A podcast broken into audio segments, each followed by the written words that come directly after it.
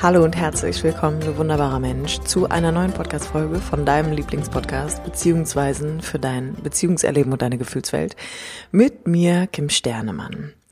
Die heutige Thematik, die ich dir ein bisschen näher bringen möchte, lautet endlich entspannen können. Und wie immer habe ich einiges für dich vorbereitet, deswegen lehn dich zurück, lass dich berieseln und ich hoffe, du lernst natürlich auch noch was. Und ich mag dich an der Stelle auch nochmal bitten, diesen Podcast mit einer 5-Sterne-Bewertung bei iTunes oder aber auch bei Spotify zu versehren, damit einfach noch mehr Menschen in Berührung mit diesen Themen kommen. Dafür wäre ich dir unendlich dankbar. Jetzt aber erst einmal viel Spaß beim Zuhören und alles weitere zu meiner Arbeit findest du wie immer in den Show Notes. Sehnst du dich nach Ruhe? Nach Geborgenheit, nach Entspannung, nach Loslassen und einfach mal nach neuen Grade sein lassen, dann ist das tatsächlich deine Podcast-Folge. Und ich mag dir heute erklären, warum Entspannung und all diese Punkte, die ich im ersten Step genannt habe, wirklich schwierig sein können und vor allem auch, warum sie so wichtig sind. Also warum sie für jeden einzelnen Menschen ausnahmslos wirklich existenziell lebensnotwendig sind. Die Frage, die wir uns an der Stelle stellen müssen, ist, wie entsteht eigentlich Entspannung? Und Entspannung ist tatsächlich ein Zustand in deinem Nervensystem, in deinem Körper, der sich natürlich auch mental und emotional auswirken kann. Das sind dann so Dinge, die du bemerkst, wie mein Kopf wird ruhig, ich habe keine Gedankenspiralen mehr, ich fühle mich nicht so voll im Kopf oder überladen oder vielleicht auch total leer.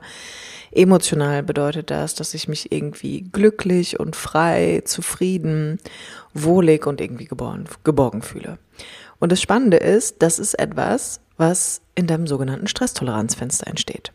Und das mag ich dir jetzt mal ein bisschen näher bringen. Also ich mag dir einmal die Biologie hinter Entspannung ein bisschen näher bringen, weil das wichtig ist, dass wir generell diese Themen da so ein bisschen demütig betrachten und auch immer im Hinterkopf haben, dass das sehr komplexe Themeninhalte sind, die ich hier erkläre, die wir natürlich versuchen so ein bisschen vereinfacht irgendwie auch aufzugreifen. Aber es ist wichtig, an der Stelle wirklich auch einmal die Biologie zu verstehen, weil auch hier geht es natürlich wieder um, um Trauma. Das heißt, wir kommen auch hier bei dieser Thematik nicht drum rum, irgendwann uns mit traumatischen Ereignissen zu beschäftigen und auch hier nochmal richtig einzuordnen, dass das Fehlen und die Abwesenheit von Entspannung immer auch eine traumatische Komponente hat. Jetzt aber erst einmal zur Biologie. Was ist das sogenannte Stresstoleranzfenster? Also, im Endeffekt beschreibt dein Stresstoleranzfenster die zwei Hauptäste deines autonomen Nervensystems und den Grad deiner inneren Erregung, der daran messbar wird. Es gibt den sogenannten sympathischen Zweig, das kannst du dir vorstellen wie dein inneres Gaspedal. Das ist das, was dich antreibt, wodurch du in, in Gefahrenzuständen oder aber auch in, in Nicht-Gefahrenzuständen in der Lage bist, handlungsstark zu sein, zu agieren, dich zu bewegen.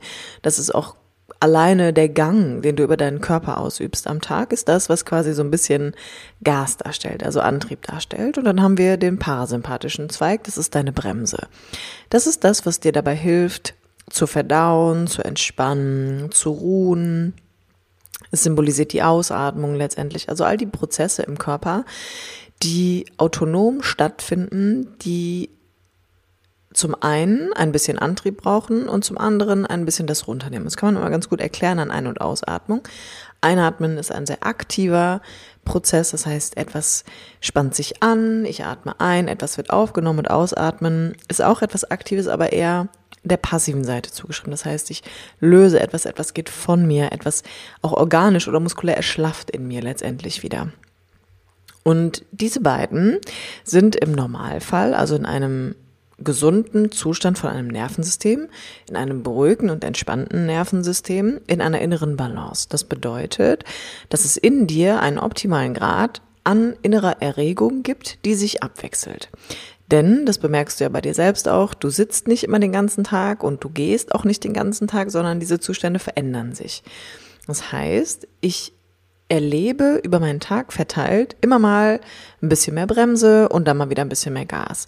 Aber grundsätzlich habe ich so ein inneres Erleben, wenn es diesen optimalen inneren Zustand gibt, also diese Balance aus Gas und Bremse, von Sicherheit, von Verbundenheit, von Präsentsein, Und dann aber auch ein Wechselspiel von, es gibt Neugierde und Kreativität, die sich entfaltet und auch ein Innehalten können und dann aber auch ein mit mir sein können und in Kontakt mit anderen gehen können. Das heißt, ich erlebe so ein inneres Wechselspiel. Erlebe ich jetzt wenig Entspannung, dann befinde ich mich tatsächlich außerhalb meines sogenannten Stresstoleranzfensters in der sogenannten Übererregung und habe eine erhöhte sympathische Aktivität. Das heißt, ich bin eigentlich eher auf dem Gaspedal unterwegs als in der Bremse und habe möglicherweise auch Schwierigkeiten, zurück in die Bremse zu finden. Das kannst du dir ein bisschen so vorstellen, als würdest du mit deinem Auto permanent mit 180 Sachen über die Autobahn fahren. Und dann ist ja relativ schnell klar, dass irgendwie, ich sag mal, der Sprit, den du vielleicht auch getankt hast, nicht so lange hält, als wenn es vielleicht konstante 120 kmh sind, sondern irgendwie ist hier auf jeden Fall erhöhte Aktivität nachzuweisen und erhöhte Gasaktivität vor allem. Das heißt, alles wird ein bisschen schneller irgendwie verbraucht. Wenn das so ist, erlebst du in dem Fall tatsächlich nichts anderes als Stress. Und Stress versuchen Menschen immer zu managen mit Kampf, mit Flucht oder mit Korregulation. Und was bedeutet das an der Stelle? Mit Kampf meine ich, du ziehst natürlich nicht direkt in den Krieg, sondern es kann halt sein, dass du dich anspannst, dass du denkst, jetzt muss ich mich erst recht zusammenreißen, es ist so ein inneres Festwerden. Es kann aber auch sein, dass du bemerkst, du wirst irgendwie wütend und ärgerlich, du bist ein bisschen streitlustiger oder einfach konfliktfreudiger an der Stelle, je nachdem, ob sich das nur auf dich oder auch auf jemand anderen bezieht. Und es gibt so ein inneres Erleben von, ich muss mich jetzt hier irgendwie zusammenreißen, ich muss hier was verteidigen, hm, ich muss mich jetzt besonders anstrengen. Flucht bedeutet, meine Vermeidungsmechanismen werden aktiv. Entweder ich entziehe mich der Situation, ich gehe einfach raus, ich verschiebe die Dinge, ich schiebe alles so ein bisschen vor mir her, es geht auch in Richtung Prokrastination an der Stelle tatsächlich. Oder aber, ein weiterer Faktor mit Stress umzugehen, ist letztendlich in Kontakt zu gehen. Das heißt, ich rede mit jemandem darüber, ich lasse mal so meinen ganzen Frust bei jemandem ab. Ähm, ich wende mich an jemanden, weil ich bemerke, hey, ich kann das irgendwie nicht alleine, ich will vielleicht eine andere Perspektive erlangen oder ich gehe einfach generell ins Beziehungserleben hinein um mir so ein bisschen so ein Backup zu verschaffen. Und das sind alles Mechanismen, die mich dabei unterstützen, mit diesem Stress tatsächlich umgehen zu können. An der Stelle sei mir nochmal wichtig, dass du weißt, kein Lebewesen, auch kein Mensch, ist dafür gemacht, länger in dieser Übererregung zu verweilen, sondern wir alle haben ein Körpersystem, was beide Parteien braucht. Also wir brauchen Gas und Bremse gleichermaßen. Wir können mal das Beispiel auch mitbringen von einem Zebra, was auf der Wiese steht und grast. Und auf einmal kommt ein Löwe, das ist die vermeintliche Gefahr, und jagt das Zebra, kriegt es nicht und das Zebra schüttelt sich dann einmal, schüttelt den Stress raus und geht zurück zum Grasen. Und wir Menschen neigen ja auch einfach in dieser Leistungsgesellschaft dazu, nicht in diesen Zustand zurückfinden zu können. Also nicht in dieses, okay, ich bin irgendwie gejagt worden, es gab eine vermeintliche Gefahr, vielleicht keine äußerliche, sondern eher eine innerliche. Und ich finde nicht zurück in dieses beruhigte, ich kann jetzt hier an Ort und Stelle irgendwie ganz entspannt weitermachen. Aber nochmal, nur weil das an der Stelle nicht stattfindet, heißt das nicht, dass dein Organismus sich daran gewöhnt oder dafür gemacht ist. Nein, sondern auch du, selbst wenn du dich als ultimativen Leistungsträger ansiehst oder glaubst, du bist der absolute Macher, auch du brauchst Entspannung und Ruhe. Und gelingt einer dieser Faktoren nicht mehr, also bin ich nicht mehr in der Lage, meinen Stress zu regulieren durch Kämpfen, also anspannen, verspannen, fest werden, fliehen, vielleicht werde ich auch krank an der Stelle oder Korregulation, dann entsteht ganz schnell etwas, was Menschen in eine sogenannte Überforderung bringt. Das heißt, ich habe dann ein inneres Erleben von, ich fühle mich ausgeliefert, vielleicht ohnmächtig, aber auch hilflos, weil ich einfach gar nicht mehr weiß, wie ich mit diesem Stress, mit dieser inneren Überforderung eigentlich noch umgehen soll. Und das ist etwas, wo wir uns an dieser Stelle wirklich auch nochmal angucken müssen, wie entstehen traumatische Erfahrungen.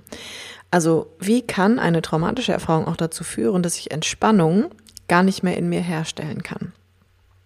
Und das hat natürlich alles auch wieder seinen Ursprung darin, zum einen, dass ich entweder heute ein Erwachsener bin, der einfach nie gelernt hat, gesund mit Stress umzugehen, weil ich vielleicht auch sogenannte Überzeugungen, Grundüberzeugungen in meinem Leben etabliert habe, die einfach auch an traumatischen Erfahrungen hängen. Denn habe ich in meiner Kindheit oder du in dem Fall, traumatische Erfahrungen gemacht und nochmal, wir differenzieren auch nochmal zwischen einzelnen schocktraumatischen Erlebnissen und vielen kleinen emotionalen Verletzungen, die du erlebt hast, denn Trauma ist nichts anderes als eine Verletzung, die entsteht, dann führt es dazu, dass ich Entspannung als etwas Bedrohliches in meiner Kindheit erlebt habe. Das führt dazu, dass Entspannung bedeutet, ich habe keinen Kontakt erlebt, in dem ich gesunde Koregulation erlebt habe, in dem ich nicht erlebt habe, dass jemand ruhig und sicher mit mir umgegangen ist, dass sich jemand mir zugewandt hat, in dem Moment, wo ich vielleicht in so einem sogenannten Hyperarousal war, also in einer Übererregung. Ich habe nicht erlebt, dass es sicher für mich ist, aufzutauchen in Überforderung, in Stress, in meinen Gefühlen und habe dadurch einfach erfahren, dass Ruhe im Kontakt und Sicherheit im Kontakt und Zugewandtsein nicht an der Tagesordnung ist, sondern das ist dann per se etwas Fremdes für mich. Und wenn diese Dinge stattgefunden haben, dann habe ich zwangsläufig ein Problem, denn dann habe ich auch nie erlebt, dass ich entspannt sein darf mit dem, was ich innerlich erlebe, weil ich darauf vertraue, dass jemand kommt, weil ich weiß, da wird jemand sich mir zuwenden, weil ich weiß, da kommt meine Mama oder mein Papa, die werden mir helfen, die werden mich unterstützen in dem Zustand, in dem ich bin. Nein, sondern dann erlebe ich zum einen, der Zustand, in dem ich bin, der ist bedrohlich, den darf ich nicht nach außen tragen, weil dadurch erlebe ich Kontaktverlust. Und das andere ist, ich erlebe kein Zurückkehren in Entspannung, ich erlebe kein Zurückkehren in Ruhe oder Sicherheit, weil ich darin allein gelassen worden bin. Und daraus entstehen dann sogenannte Bewältigungsmechanismen, wie beispielsweise, ich muss immer leisten. Ich muss mich immer anstrengen. Ich muss immer stark sein. Ich muss immer am Ball bleiben. Ich bin ein Workaholic. Ich darf niemals zur Ruhe kommen. Ich muss mich immer beschäftigen. Ich muss immer gucken, dass ich hier Anschluss finde, dass ich dranbleibe, dass ich generell Entspannung als etwas Bedrohliches erlebe. Und dann vermeide ich natürlich auch einfach Ruhe und ich vermeide vor allem auch einen in Kontakt kommen mit meinen Gefühlen, die ich nicht fühlen will, weil ich denke, dass mich das komplett überwältigen würde. Das würde mir den Boden unter den Füßen wegziehen und ich wäre wahrscheinlich wieder alleine daran. Und hier an der Stelle greift dann quasi die Emotionsarbeit, auch die Beziehungsarbeit wieder auf, denn es ist natürlich eine riesengroße Illusion, dass wir komplett ausgeliefert unseren eigenen Gefühlen gegenüber sind oder dass wir ein Haltlossein erleben oder ein uns darin verlieren und es nicht aushalten können. Denn das Spannende ist, sich seinen Gefühlen zu nähern, ist halt das, was dir verwehrt wurde in deiner Kindheit, wenn da niemand war, der dich begleitet hat in deinen Gefühlszuständen, der dich, wenn du Stress erlebt hast, koreguliert hat. Und demnach kannst du als Erwachsener deine Innenwelt ja gar nicht als sicher einordnen, sondern erlebst sie zwangsläufig auch als bedrohlich, obwohl das Fühlen von Gefühlen eigentlich tatsächlich Entspannung mit sich bringt und totale Orientierung und Halt, weil ich muss dann nicht mehr vor mir selber weglaufen. Ich muss dann meine Energie nicht mehr aufwenden, all das, was ich innerlich erlebe und fühle, von mir fernzuhalten und wegzudrücken, sondern ich kann mit mir sein.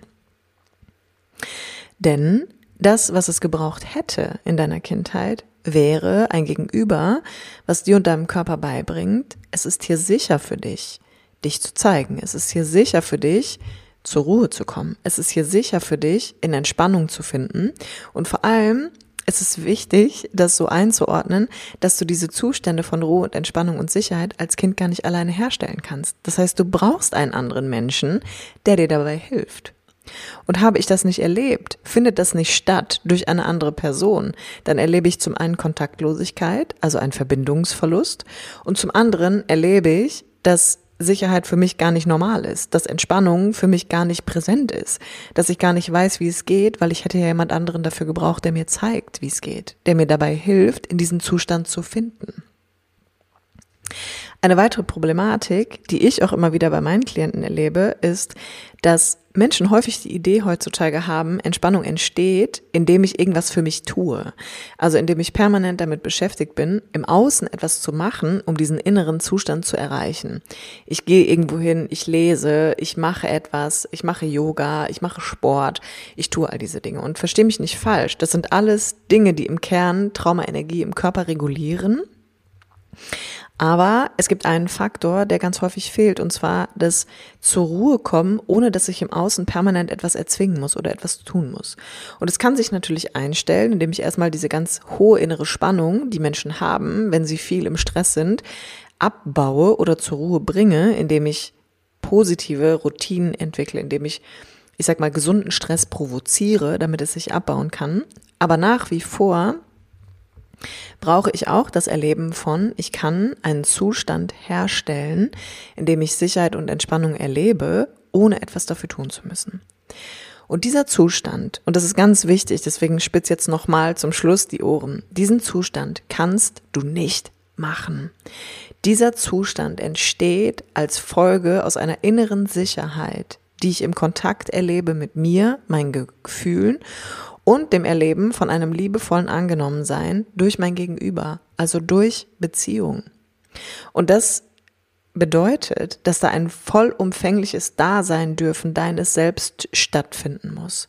Und es beginnt natürlich mit dir, aber es braucht dann, um das erleben zu können, tatsächlich einen gesunden und sicheren Beziehungsrahmen, in dem zum einen neue Verknüpfungen in deinem Gehirn stattfinden können, nämlich Ruhe und Entspannung ist nichts Bedrohliches, sondern etwas, was ich brauche und herstellen kann, indem ich in Kontakt in Beziehung trete. Und es braucht natürlich auch das emotionale Erleben, dass du darin nicht allein gelassen wirst, selbst wenn du in dem Moment mit Angst in Kontakt kommst. Das heißt, auch an der Stelle brauche ich wieder einen gesunden Beziehungsrahmen, um überhaupt diese Zustände in meinem Körper entstehen lassen zu können.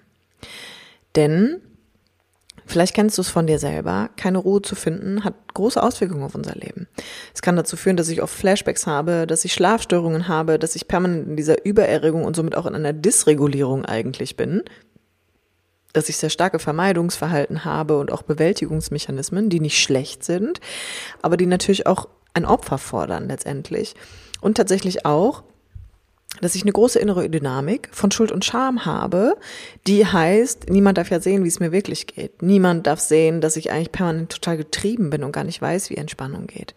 Und aber auch, dass ich halt einfach eine hohe innere körperliche Spannung habe, die niemand auf Dauer halten kann. Also auch hier, die Bewältigung dieser Thematik braucht wie immer professionelle Hilfe und einfach einen gesunden Beziehungsrahmen und ein emotionales Begleitetwerden in dem, was in dir stattfindet. Und wenn du dir dafür Hilfe wünschst, dann findest du wie immer alle Infos zu einem kostenlosen Erstgespräch mit mir in den Show Notes. Und ich mag dich einladen, das auch wirklich wahrzunehmen, zu realisieren, wenn du dich in dieser Thematik wiederfindest. Jetzt aber erst einmal vielen lieben Dank fürs Zuhören und bis zum nächsten Mal, wenn es wieder heißt, herzlich willkommen bei deinem Lieblingspodcast, beziehungsweise mit mir, Kim Sternemann.